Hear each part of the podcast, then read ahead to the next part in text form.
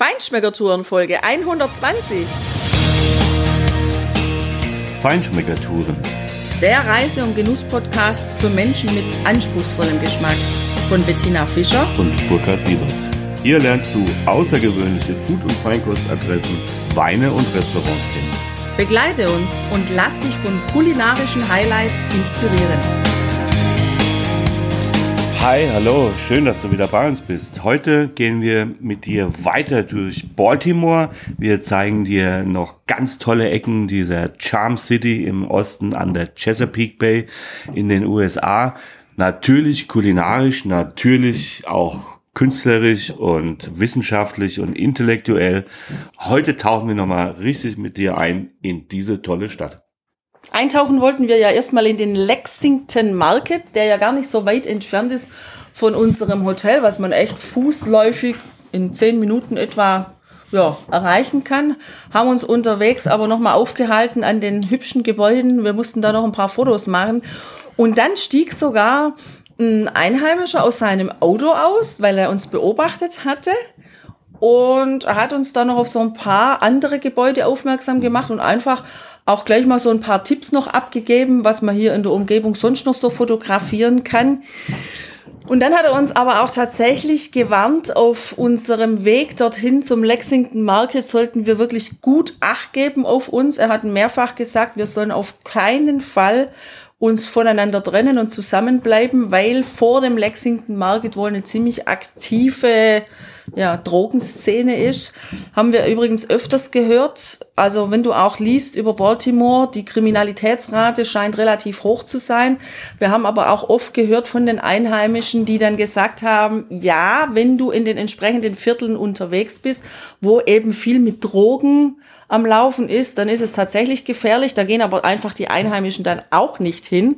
Ja, es ist einfach eine, Hafenstadt und Hafenstädte haben halt häufig mit dem Drogenproblem ein echtes Problem. Naja, lange Rede, kurzer Sinn. Wir sind dann trotzdem Richtung Lexington Market gelaufen. Und so, ja, anderthalb Straßen vor dem Markt, also wir konnten ihn schon sehen, sind wir da tatsächlich auf diese Drogenszene getroffen. Und ich habe mich da mega unwohl gefühlt und mich natürlich auch erinnert an die Worte dieses Mannes, der uns davor gewarnt hat. Jetzt muss man aber natürlich dazu sagen, ich bin da eher sowieso ein bisschen diejenige, die gern ein bisschen viel Angst hat. Also mir hat's nicht gefallen. Ich habe mich so mega unwohl gefühlt, dass ich ja zum Leidwesen von Burkhardt ihn davon abgehalten habe, in diesen Lexington-Markt zu gehen. Ja, wer will schon so über 200 Jahre alte Markthallen sehen? Das ist doch eh immer das Gleiche, Tina. Die schimmeln ja schon. So sieht's aus. ja, natürlich fand ich es schade. Ich hätte es gerne gesehen. Eine riesige Markthalle mit unheimlich viel verschiedenen Angeboten. Zum Beispiel hätte ich dort nochmal ein Cheesesteak essen können, weil das habe ich nämlich auf der Homepage von Lexington Market gefunden. Ganz oben mit A fängt das an, der Anbieter und ein nettes Bild und ja, aber Gut, natürlich als Gentleman nehme ich Rücksicht auf meine Frau. Ja, und außerdem ist es ja auch fürchterlich langweilig, das Gleiche nochmal zu essen, wenn man doch so viel Auswahl hier hat, oder? Ja. Habe ich es gut verkauft? Ja, Tina, du kannst das gut erklären und wir haben ja dann auch noch eine nette Alternative gefunden. Auf jeden Fall gibt es natürlich noch weitere Foodhallen, auch was Neues. Airhouse Food Hall gibt es auch relativ in der Nähe. Wir haben uns nach Mount Vernon begeben. Wir sind da in Richtung dieser Bibliothek, die wir unbedingt sehen wollten. Und haben dort Mount Vernon Marketplace gefunden. Also das hatten wir vorher schon gesehen, haben gesagt, oh, das ist auf dem Weg dahin, toll. Das gucken wir uns auf jeden Fall an. Und das ist echt also eine ganz nette. Ich hatte erst so den Eindruck, naja, die ist ja ziemlich klein, äh, da wird es wohl nicht so viel geben. Ja, sie ist klein, aber sie ist relativ neu, so im Industrial Style gehalten in, in dem Gebäude da drin, aber sie ist unheimlich vielseitig. Ja, und auch charmant. Also charmant vom Angebot und charmant von den Leuten, die die Stände dort betreiben. Was mir total gut gefallen hat, war dieses Schild, das dann in der Mitte der Halle im Grunde steht, wo drauf steht, We are all friends. Und das bedeutet dort letztendlich nichts anderes, als du kannst dir überall, egal von welchen Ständen, Essen und Trinken holen und dich dann aber auch überall hinsetzen. Also die arbeiten zusammen, da wird Kooperation gelebt. Ja, und die Kooperation mit der amerikanischen Craft-Bier-Szene habe ich dort dann sozusagen weitergeführt und gepflegt, weil unter den vielen Anbietern von asiatisch, von Burger, von äh, vegetarisch, von indisch, von griechisch, du kannst dort alles haben. Steaks, ganz klassisch, ja. Gibt's da auch eine Taps Fill Station. Die haben über 30 Biere und Cider und sonst was äh, vom Fass dort am Hahn und auch sonst noch weitere Getränke. Und ja, der, der nette junge Mann da, den habe ich dann mal angehauen und gesagt, was hast du denn hier so anzubieten? Dann hat er mir ein paar tolle Tasters gemacht, die schreiben, dass es über 4000 Kraftbierbrauereien in Amerika gibt. Das heißt, gefühlte über 40.000 verschiedene Biersorten, die die dann anbieten. Und ein Teil davon kannst du eben dort bei der Tapsfield Station probieren. Ich habe ein Bier probiert, Right Proper Astral hieß das. Äh, ein, Saisonbier war toll, schon mit einer leichten Zitrusnase und so weiter. Leichte Säuerlichkeit, ist ganz frisch am Gaumen, weich und angenehm. Schöne Fruchtsüße, aber ja, der Knaller war von der DC Brau ein Joint Resolution. Das war ganz ähnlich, aber etwas malziger. Und jetzt kommt's. Das hatte Cannabis-Aromen.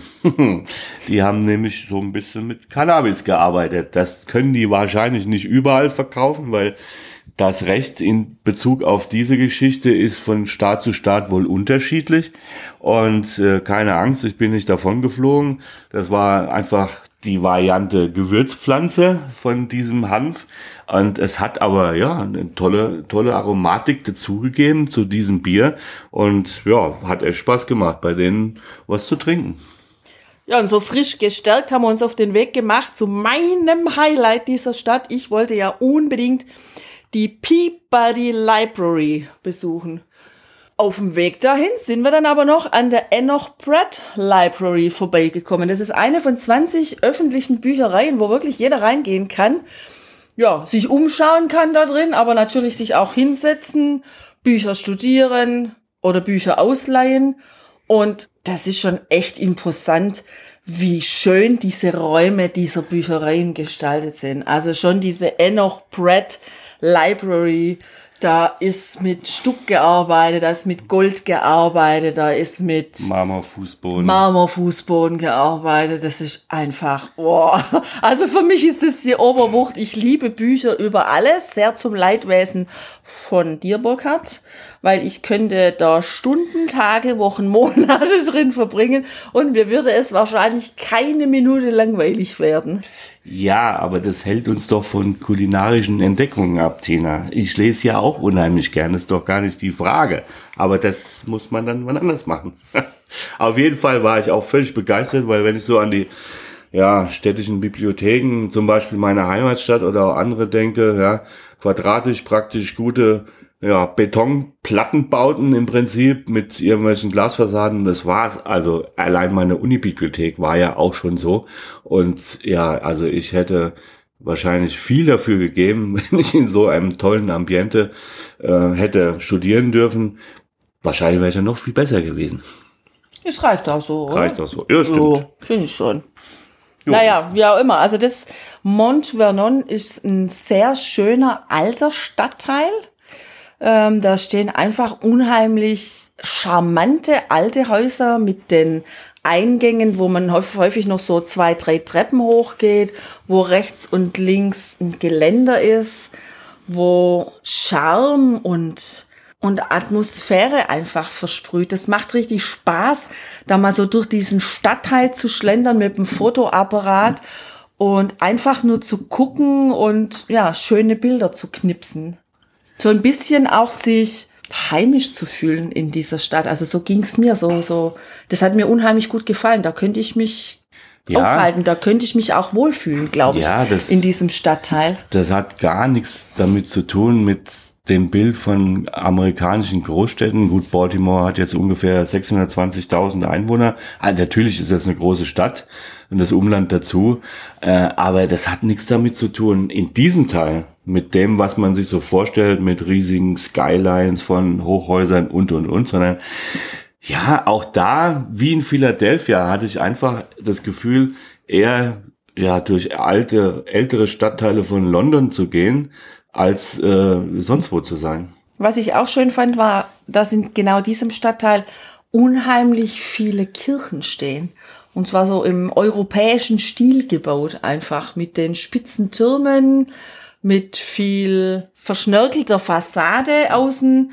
Und dann sind wir natürlich zugesteuert auf dieses große Monument, auf die Statue von George Washington, der auf dem Mont Vernon thront im Grunde, ja. Und daneben an war sie dann auch meine Peabody Library.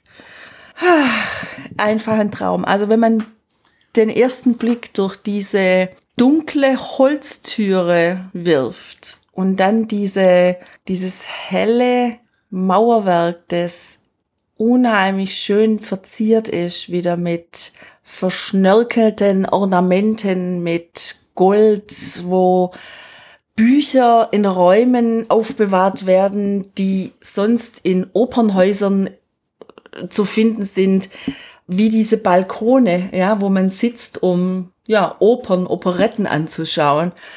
Und dann die Höhe dieses Raums und dann dieses, dieser Geruch von den alten Büchern da drin. Das ist war, also für mich war das ein unheimlich schöner Moment und weil ich natürlich auch möchte, dass du diesen Moment ein Stück weit mitgenießen kannst, habe ich da drin auch ein Video gemacht. Ich habe es auch schon auf unserer Seite auf Facebook gepostet, aber wir werden dieses Video auf jeden Fall im Blog mit einstellen. Fünf Geschosse hoch ist diese Bibliothek. Und ja, das ist schon echt beeindruckend, was dort ja gesammelt ist an Wissen und vor allem finde ich auch beeindruckend, warum dieser Mr. Peabody das gemacht hat. Also der war ein Geschäftsmann, hat richtig Geld gemacht, aber er war vor allem ein Philanthrop, ja, ein, ein Menschenfreund. Und er wollte, dass das Wissen der Zeit, und zwar das beste Wissen der Zeit, auf der Höhe der Zeit allen zur Verfügung gestellt wird, also öffentlich jedermann zugänglich ist, dass jedermann sich bilden kann und nicht nur das in privaten Bibliotheken, wo es einigen wenigen, die sich das leisten konnten, vorbehalten waren. Das finde ich eine klasse Sache, weil das ist schon was anderes, als was manche Mäzene heute machen, die zwar auch viel Geld investieren, aber im Prinzip nur für ihre eigenen Zwecke zielgerichtet verwenden, nämlich dass das, was sie für ihre Unternehmen vielleicht gebrauchen können oder für ihre politischen Richtungen oder was auch immer, das dann dort gemacht wird und nicht die wirklich unabhängige Bildung gefördert wird, wo jedermann sich das auch raussuchen kann und sich entwickeln kann, wie er mag. Ja, und jeder Mann, also auch jede Frau, jede Frau darf sich und soll sich da auch bilden.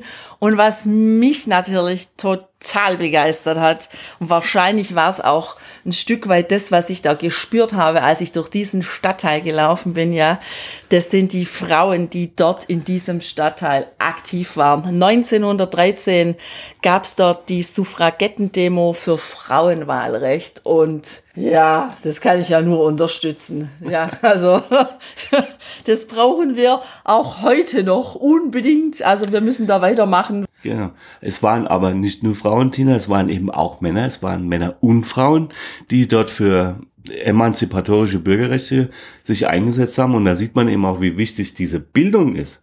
Sonst wäre das dort ja so auch gar nicht entstanden. Dass Bildung unheimlich wichtig ist für Freiheitsbewegungen oder für, für demokratische und Bürgerrechte. Und da müssen wir echt drauf aufpassen, dass wir das behalten. Ja, und vor allem einfach auch für die Frauen, um ihr Selbstbewusstsein noch weiter zu stärken. Und Na, ich sag nur, Nancy D'Alessandro Pelosi, ja, also die berühmte Tochter dieser Stadt, die heute die Mehrheitsführerin der Demokraten im US-Repräsentantenhaus ist und die mächtige Gegenspielerin des derzeitigen noch Präsidenten. So ist recht. genau. Frank Zappa, ja, der große Musiker natürlich auch ein, ein Freigeist vor dem Herrn, kommt aus dieser Stadt und ja, so, so dadaistisch und witzig wie vielleicht Frank Zappa manchmal auch erschien, was er vielleicht nicht unbedingt immer wollte, aber so sind die Bilder, so war auch die wahrscheinlich. Also die die ihr witzigste und lustigste Taxifahrt, die wir je erlebt haben. Wir sind nämlich von unserem Hotel, weil wir dann den ganzen Tag rumgelaufen sind, waren wir am Ende nochmal im Hotel, da waren wir schon ein bisschen, bisschen K.O., weil diesmal an diesem Tag sind wir sehr viel mehr gelaufen und die gefühlte Luftfeuchtigkeit war wieder 180 Prozent äh, bei wahrscheinlich gefühlten 43 Grad Temperatur. Also es war schon ganz ja, fordernd. Deshalb und deshalb wollten wir runtergekühlt genau. da ankommen, wo wir essen wollten. Richtig, wir wollten nämlich ins Brewers Art, eine, ein Restaurant, ein Bar und Restaurant, die auch eine eigene Hausbrauerei haben, in einem wunderschönen alten Gebäude auch drin. Da haben wir uns einfach ein Taxi bestellt, so ein klassisches Cab und dann kam der, der Mensch, äh, wir stellen dir die E-Mail-Adresse auf die Show Notes oder in den Blogbeitrag ein, weil so viel gelacht von Anfang bis Ende wie mit diesem Fahrer haben wir noch nie. Und das Schöne war, der hat uns dann auch wieder abgeholt. Wir haben nämlich ihn anrufen lassen und er hatte auch tatsächlich Zeit und hat uns dann wieder zurückgefahren. Da haben wir gleich noch zweimal so viel gelacht. Das war unheimlich witzig. Wenn du in Baltimore Taxi fährst, dann musst du ja auf jeden Fall den Kollegen ranrufen, weil das war sowas von witzig. Der hat uns sicher dahin gebracht. Brewers Art, wie gesagt, richtig geile Biere machen die dort und richtig geile Burger. Und das hörst du jetzt im O-Ton. Verkostungsnotiz von den Bieren im Brewers Art. Also das Birdhouse Belgian Pale Ale mit, mit 5% Alkohol. Ja, das ist sehr ausgewogen und mild. Hat schön dezente, aber klar erkennbare Zitrusnoten. Kommt aus den Hopfensorten Citra und Palisade. Ist insgesamt ein sehr erfrischendes Bier. Richtig schön rund, aber mit einem schönen, schlanken Körper und macht richtig Spaß. Und das Yellow Submarine ist ein Bier mit äh, 4%, ein leichtes Bier, aber aus vier verschiedenen Getreidesorten nämlich aus Gerste, Weizen, Hafer und Roggen. Und hat Amarillo-Hopfen drin, also ist ein sehr leichtes Bier. Ein richtiger Zischer, ein Durstlöcher. Und das Interessante ist, dass das Getreidearoma sich erst so nach hinten raus entwickelt. Sehr dezent beginnt, dann aber präsenter wird, aber nicht überzeichnet ist. Also echt ein schönes Bier. So, jetzt habe ich das nächste Bier probiert. Das heißt Juggernaut. Erinnert mich irgendwie an einen Film aus Ende der 70er, Anfang der 80er oder so. Da geht es darum, dass irgendein Bombenbauer an Bord eines Kreuzfahrtschiffes eine Bombe platziert hat. Und dieser Bombenbauer, der natürlich Geld erpressen will, nennt sich Juggernaut. Ich habe keine Ahnung mehr, welche Schauspieler dabei sind oder wie der Film heißt. Aber ich erinnere mich an die Handlung und an genau diesen Namen. Und dieses Bier hier wird so genannt. Ein Hobby Kölsch Style Ale, sagen sie, viereinhalb Prozent. Im ersten Moment habe ich gedacht, naja, also das hat mit Kölsch aber überhaupt nichts zu tun. Aber je mehr man es genießt, umso mehr kommt das ein bisschen in die Richtung. Und dann lässt es die deutschen Kölschbiere ziemlich alt aussehen, weil das Aroma viel intensiver wird. Hier steht Crisp, Clean, Deep Gold. Also eigentlich ist es genau eine perfekte Beschreibung von diesem Bier. Das hat zwar nur 4,5 Prozent, aber mächtig Geschmack. Vor allem Geschmack, der sich nach hinten raus entwickelt und immer intensiver wird. Und also mit so einem relativ dünnen Kölschbier, wie wir es aus Deutschland kennen, relativ wenig zu tun hat. Tatsächlich aber viel besser ist. Ich möchte jetzt auch mal meinen Senf zu den Bieren hier abgeben und natürlich zu diesem Essen. Also ich finde ja, du tust dem Kölsch Unrecht. Klar, das hat echt starke Aromen hier, das Bier. Das steht echt präsent im Glas. Aber ich meine, so habe ich auch schon viele Kölsch getrunken. Äh, und zum Thema Senf abgeben, das war richtig gut, was ich hier auf dem Teller hatte. Ich hatte nämlich Senfkörner in der Soße, in der Senfsoße, aber das ist natürlich nicht alles, was ich hatte, sondern einen richtig geilen Burger. Das Fleisch medium rare gegrillt mit genialen Grillnoten und dann eben diese Senfsoße, diese ganz feine Textur, aber auch fein im Geschmack und dann mit den Senfkörnern dabei. Und was da wirklich ganz toll war, das war die Beilage. Das sind handgeschnittene Pommes mit Rosmarin und eine Aioli-Soße.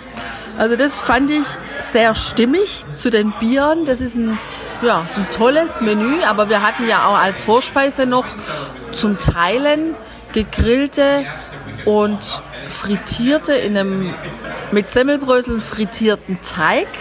Und da war auch schon so eine, so eine Aioli dabei. Also auch das war als Starter schon echt richtig gut. Hätte ich so gar nicht erwartet. Und was ich auch überhaupt gar nicht erwartet habe, ist dieses Ambiente, in dem wir hier heute sitzen. Also so eine Brauerei und ein Brauereiausschank. Bei uns ist ja so, also bei uns in Deutschland ist ja häufig so mit hellem Holz eher, natürlich schon auch mit viel Holz, aber irgendwie so urig. Und hier, als wir hier reingekommen sind, das ist ein wunderschönes Ambiente. Alles mit ganz dunklem Holz gearbeitet und dann mit Stoffverzierungen, also Stoffe gespannt hinter den Holzbalken, dann ganz dunkle Stühle, die auch aus dunklem Holz mit Leder überzogen sind. Dann gibt es solche Rundbögen hier im Restaurant wo dann so ein Terrakotta-Wandfarbe dahinter ist. Dann haben sie unheimlich schön dekoriert mit The World Book, also so einer Enzyklopädie. Dann so Hopfen im Glas, Malz und Gerste im Glas, also und ganz tolle Bilder an der Wand. Dann stehen solche goldene Gläschen auf dem Tisch, wo ein offenes Teelicht drin brennt. Also insgesamt eine sehr warme und sehr heimelige Atmosphäre, eine tolle Wohlfühlatmosphäre. Und das hatte ich eigentlich ja überhaupt nicht erwartet. Das finde ich richtig, richtig gut. Ja, die warme Wohlfühlatmosphäre geht bei mir schon gerade weiter. Ich habe nämlich das nächste Bier bestellt. Beasley heißt es. Ähm, ja, hat 7,25% Alkohol, ein Golden Ale. Und also das ist schon richtig üppig. Das ist ganz fett in den Aromen, sehr malzig, aber mit einem doch eher trockenen Finish. Unheimlich cremig in der Textur und äh, richtig fett, also richtig breit. Unheimlich angenehm, ganz warm. Es ist ein helles Bier, aber mit richtig viel Bums. Aber nicht diese Süße, die man oft bei uns von ja, Bockbieren kennt, äh, weil so in der Kategorie 7% plus ist es ja eher ein Bock, sondern es ist sehr straight und clean und von daher, also ein richtig geiles Bier. Also die Biere, die, die, die hier brauen, die sind richtig gut. Das ist was richtig Besonderes und der Junge, der das macht am Braukessel, der hat echt was drauf. Also das Beasley hat nach hinten raus so einen leichten Anflug von Orangenzesten. Also wenn dann leichte Fruchtsüße, aber eher auch dann mit dieser Zitrusnote verbunden, aber sehr gut eingepackt in ja, einen cremigen, malzigen Geschmack. Ja, die Rumlauferei in Baltimore, die macht natürlich tatsächlich auch hungrig. Und nicht nur hungrig, sondern wir haben ja sowieso immer Lust, kulinarische Entdeckungen zu machen. Und so sind wir dann auch per Zufall bei Ida B's Place gelandet. Du kanntest das ja schon, du hattest das schon gelesen. Ja, ich fand das auch richtig spannend. Ich hatte aber gar nicht geguckt, wo es konkret ist. Und als wir da ja quer gelaufen sind, nochmal Richtung Little Italy, unter den Highways, die durch die Stadt gehen, hindurch, auch da, naja, kannst du auch meiden, die Ecke, war jetzt auch nicht so prickelnd. Uns ist natürlich nichts passiert zum Glück, war alles gut, aber es hat da schon die eine oder andere Gestalt, wo du sagst, gut, machen wir lieber einen größeren Bogen drum. Aber jedenfalls kamen wir da in Richtung Little Italy und da sah ich auf einmal Ida B's Place. Und da wir eigentlich einen Kaffee trinken wollten und was Kaltes dazu, haben wir gesagt, komm, da gehen wir jetzt einfach mal rein. Und das war so um die Mittagszeit. Wir hatten super gut gefrühstückt. Ich nicht. Ich hatte schon ein leichtes Hüngerchen. Du hattest noch gedacht, wir nehmen einen Kaffee, da war ich aber geistig schon einen Schritt weiter. Ah, okay, so Dafür so an so ein Salatbowl oder sowas. Also jedenfalls, wir haben die Tür aufgemacht und wir wurden von einem unglaublich charmanten Lächeln mit ganz weißen Zähnen begrüßt. Also so ging die Sache schon mal los. Richtig schön. Eine ganz nette Frau vorne, die uns ja einen Tisch klar gemacht hat. Wir durften uns noch eine Viertelstunde setzen. Also da war schon echt was los. Sehr frequentiert hauptsächlich von ja, Schwarzen. Schwarzen, ja. Schwarzen Geschäftsleuten. Viele Geschäftsleute waren da ja, auch drin. Genau. Aber auch Familien. Familien mit Kindern. Und ja, das ist unheimlich schön eingerichtet. Es hat auch wieder so diesen Fabrik-Flair, wo offen an der Decke die Rohre und Leitungen entlang gehen. Relativ dunkel, auch dunkles Holz gibt's da und gibt da auch noch so einen ganz schönen Nebenraum, wo man sich aufhalten kann, um zu warten, bis man dann den Tisch bekommt. Da sind dann sogar Sofas drin und es stehen Kochbücher sind da ausgelegt, die man durchgucken kann, kann man wahrscheinlich auch kaufen da. Und die legen sehr viel Wert von ihren Produkten her auf lokale Produkte. Da gibt's also auch eine Tafel, wo sie angeschrieben haben, von wem sie die Produkte hier in der Nähe haben. Und wir wurden dann zu unserem Tisch begleitet von einer Bedienung, die sich uns vorgestellt hat, auch wieder ein mega charmantes Lächeln mit ganz strahlend weißen Zähnen und die uns gesagt hat, sie wäre Angel und sie würde sich heute um uns kümmern. Also, wir wurden von einem Engel bedient. Ja, das war und so war die auch. Ja, das war unheimlich schön. Das war das erste Mal, wo ich, glaube ich, so richtig verstanden habe, was eigentlich Soul Food bedeutet. Es war irre. Ich hatte eigentlich gar keinen großen Hunger. Aber gut, natürlich haben wir uns dann entsprechend das empfehlen lassen von Angel, die uns die Karte erklärt hat. Und dann haben wir uns für Chicken entschieden in verschiedenen Marinaden und ich habe mich für die etwas schärfere, die leicht scharfe Variante entschieden. Das war also so irre außergewöhnlich, diese Geschmacksexplosion im Mund, diese Aromenvielfalt. Das war eine total knusprige Panade, so richtig dunkel kross, da hat's gekracht, wenn du da reingebissen hast. Innen das Fleisch selber, wunderbar zart, schön weiß und ja, diese Marinade, die Gewürze, die da drin waren, das war echt Südstaaten pur. Das war ja also ich kann es gar nicht beschreiben. Das war Cajun, das war was weiß ich, was das war. Es war jedenfalls irre. Und eine wahnsinnige Vielfalt. So crispy die Haut habe ich in meinem Leben noch keinen Chicken gegessen. Und das wurde begleitet früher von einem, wirklich von einem Würfel mit Cheese Macaroni, also Käsemacaroni und einem wunderbaren Grünkohlgemüse. So in einer Art, wie ich es auch noch nie gegessen hatte. Ganz frisch, ja. Trotzdem nicht bitter, aber hat natürlich dafür beigetragen, auch dieses Essen gut verdauen zu können. Und ja, das zusammen, das war echtes Soul Food mit einer Lemonade, die mir ein Ticken zu sauer war, aber trotzdem super geschmeckt hat. Ja, ich hatte hand-cutted Fries dabei. Die waren auch wieder mit ein bisschen Gewürze. Rosmarin, Thymian war da dran und eben auch diesen Grünkohl und ja, so wie du gesagt hast, dieses Hähnchen, das werde ich in Zukunft die nächsten Jahre vermissen. Und zwar granatenmäßig, weil diese große Haut, die war so klasse. Also, wenn du auf Hähnchen stehst, dann unbedingt zu Ida Bees Restaurant in Baltimore.